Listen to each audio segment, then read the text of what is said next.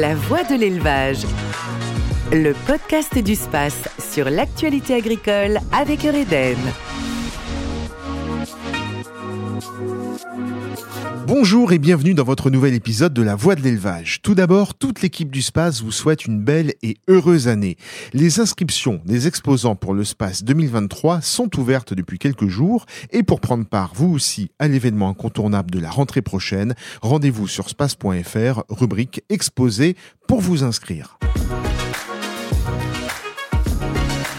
2022 a été le théâtre d'une sécheresse historique avec des conséquences importantes pour le monde de l'agriculture et celui de l'élevage en particulier. Consommation accélérée des stocks de fourrage et donc augmentation des coûts de production en perspective. Pour bien comprendre les ressorts de cette situation intimement liée au dérèglement climatique et pour évoquer l'avenir face à l'évolution du climat, nous recevons Serge Zaka, agroclimatologue chez ITK, Société d'innovation en agronomie, pour augmenter la performance de l'agriculture responsable et sa résilience face au climat. Bonjour Serge Zaka. Bonjour à tous et merci d'avoir accepté notre invitation. Alors, avec tout le recul possible, que s'est-il produit scientifiquement en 2022 sur le plan climatique? Alors, sur le plan climatique, il faut savoir qu'en 2022, on a eu une succession de blocages anticycloniques sur l'Europe de l'Ouest. Et cela a conduit à des températures anormalement élevées.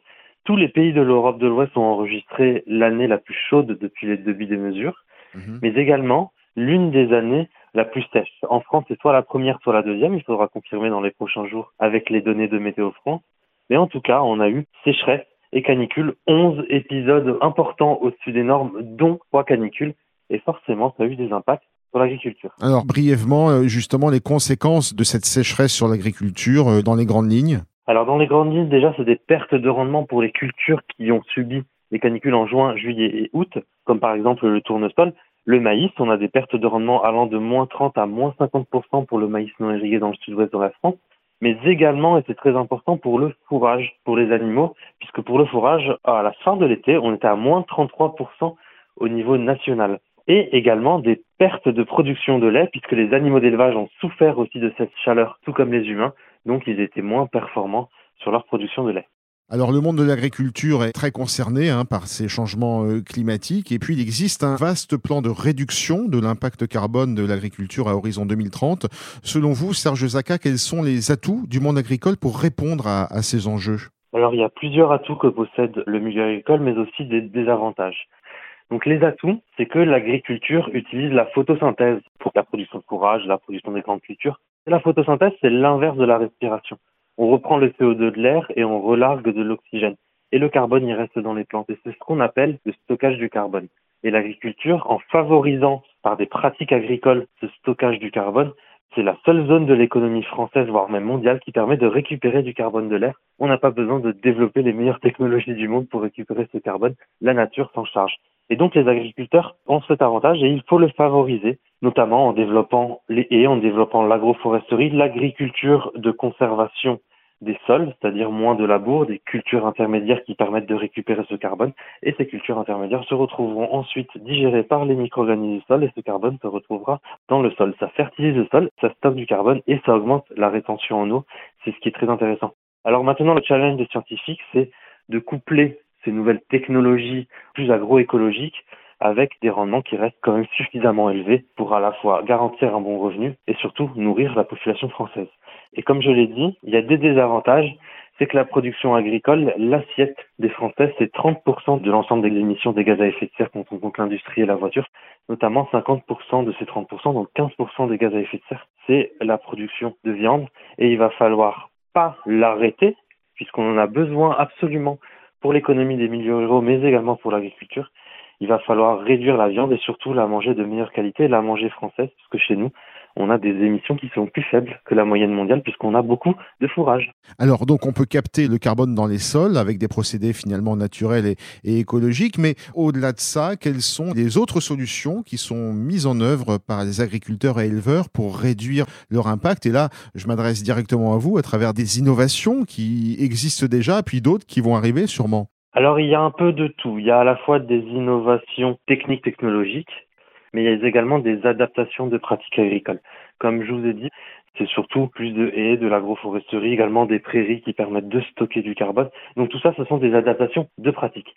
Mais il y a également des adaptations technologiques. Bien sûr, elles ne résoudront pas l'ensemble du problème, mais c'est une pièce de puzzle en plus dans notre puzzle. Les adaptations technologiques, c'est comme par exemple des outils de monitoring qui permettront pour les animaux d'élevage de pouvoir caractériser en fait d'où sortent les gaz à effet de serre dans une ferme et de trouver des solutions pour les réduire. Notamment, par exemple, en analysant la composition du lait, on pourrait savoir quel gaz à effet de serre a été émis et puis trouver des moyens de réduire ces gaz à effet de serre. Donc il y a beaucoup d'enjeux de recherche finalement aujourd'hui, en 2023, si je comprends bien.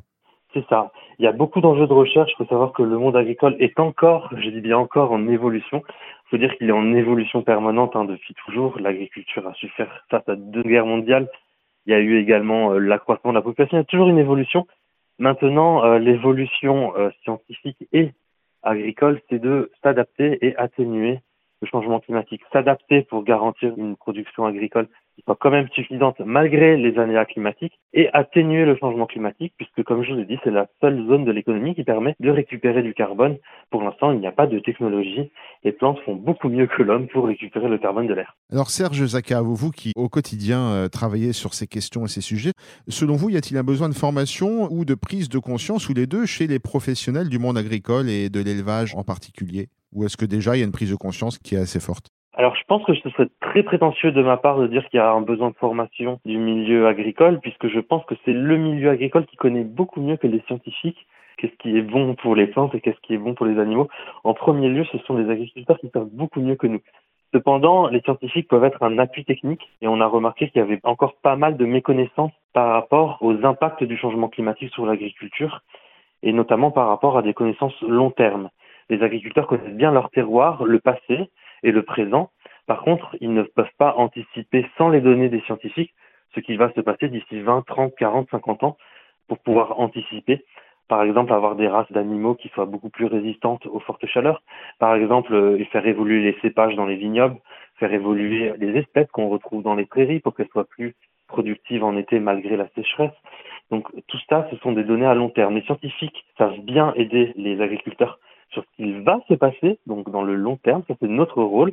Et les agriculteurs, ils savent beaucoup mieux que les scientifiques sur ce qu'il s'est passé et ce qu'il se passe. Donc chacun a son rôle et il faut trouver euh, quelque chose de complémentaire pour pouvoir garantir notre production agricole avec une population qui augmente et avec un climat qui devient de plus en plus instable. Je pense que je ne vous apprends rien. Non, justement, mais vous qui êtes agro-climatologue, sur quel scénario euh, travaillez-vous? Selon vous, quelles sont les perspectives, heureuses ou malheureuses, pour les prochaines années et donc l'adaptation, l'adaptabilité à prévoir? Quand vous dites scénario, un agroclimatologue, je pense souvent à un scénario de réchauffement climatique. Donc je vais répondre sur cet angle-là. Donc le scénario, moi que je considère, c'est le scénario à plus 2 degrés dans l'atmosphère, des impacts sur le climat, mais aussi tous les écosystèmes. Donc, je travaille essentiellement sur savoir quels sont les risques de perte de rendement dû au gel à cause des fortes douceurs en hiver quand les végétaux sont mhm. très développés, comme ce qui se passe actuellement.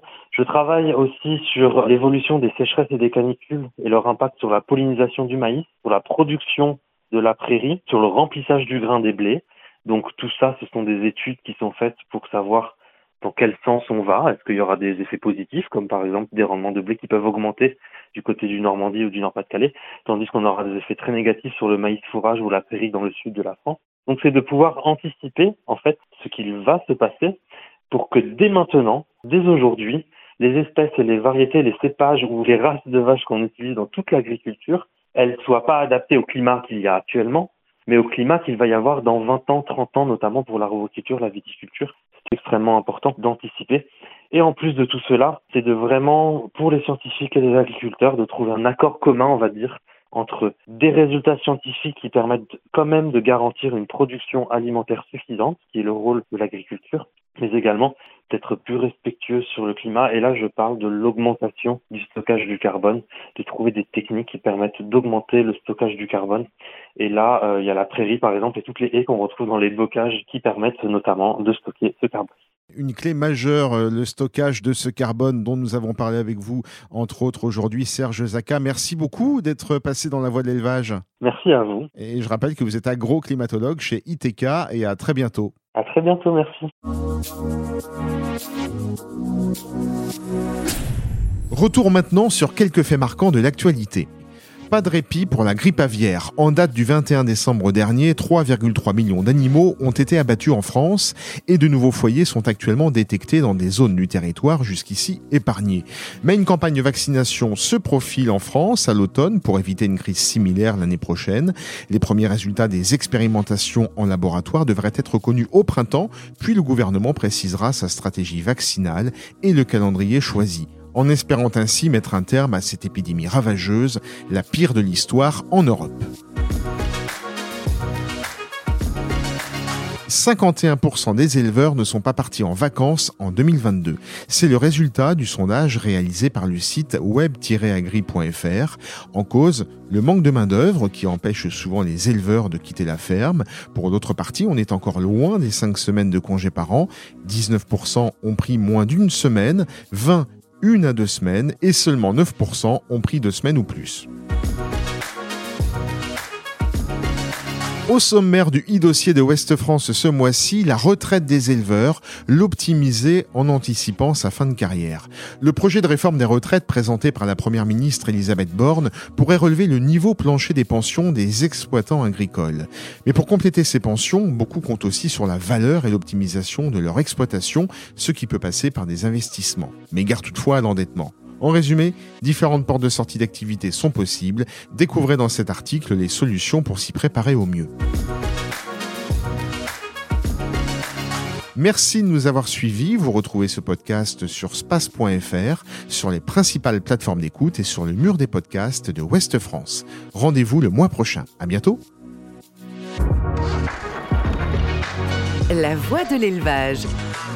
Le podcast du space sur l'actualité agricole avec Eureden.